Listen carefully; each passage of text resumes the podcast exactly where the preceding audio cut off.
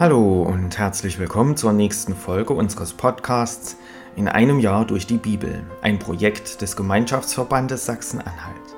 Schön, dass Sie auch heute wieder mit dabei sind. Heute ist Samstag, der 25. November. Wer hat bzw. hätte heute Geburtstag? Zum Beispiel John F. Kennedy Jr. Er ist das dritte Kind des ehemaligen US-Präsidenten John F. Kennedy. Er wurde am 25. November 1960 geboren. Leider kam er schon 1999 bei einem Flugzeugabsturz ums Leben. Was ist in der Geschichte an diesem Tag passiert? 25. November 1120. Vor der Küste der Normandie sinkt das Weiße Schiff.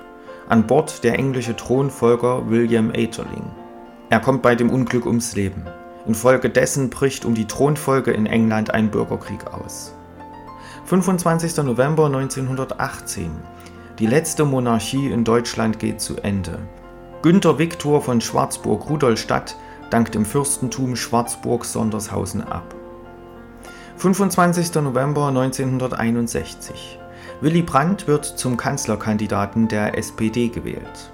Und 25. November 2012.